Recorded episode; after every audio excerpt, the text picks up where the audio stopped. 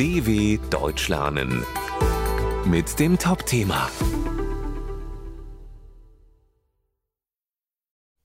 Winterchaos in Bayern. Der plötzliche Wintereinbruch mit Schnee und Glätte legte weite Teile Bayerns lahm. Fluggäste und Zugreisende kamen nicht mehr weiter. Muss sich Deutschland besser auf das Winterwetter vorbereiten?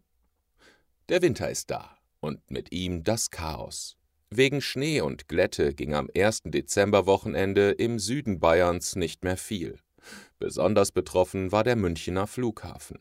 Hunderte Passagiere mussten auf Deutschlands zweitgrößtem Flughafen übernachten, weil sie nicht mehr weiterfliegen konnten. Nach Angaben des Flughafensprechers Henner Euting fiel dort die Schneemenge einer kompletten Wintersaison.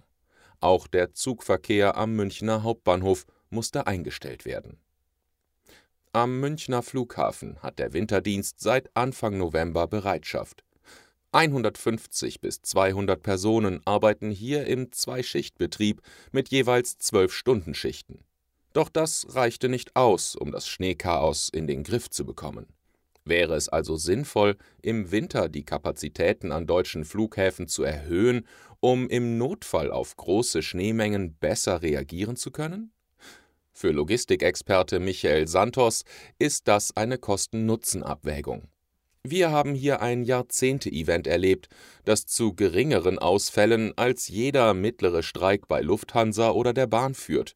Hierfür deutlich mehr Kapazitäten in Personal und Material vorzuhalten, steht einfach in keinem Verhältnis, findet er.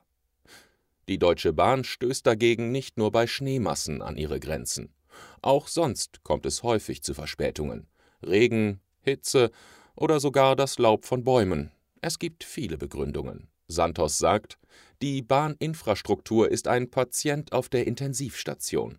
Dies liegt aber weniger am Wetter als an der langen Phase, in der nicht in die Bahn investiert wurde, so Santos. dw.com/topthema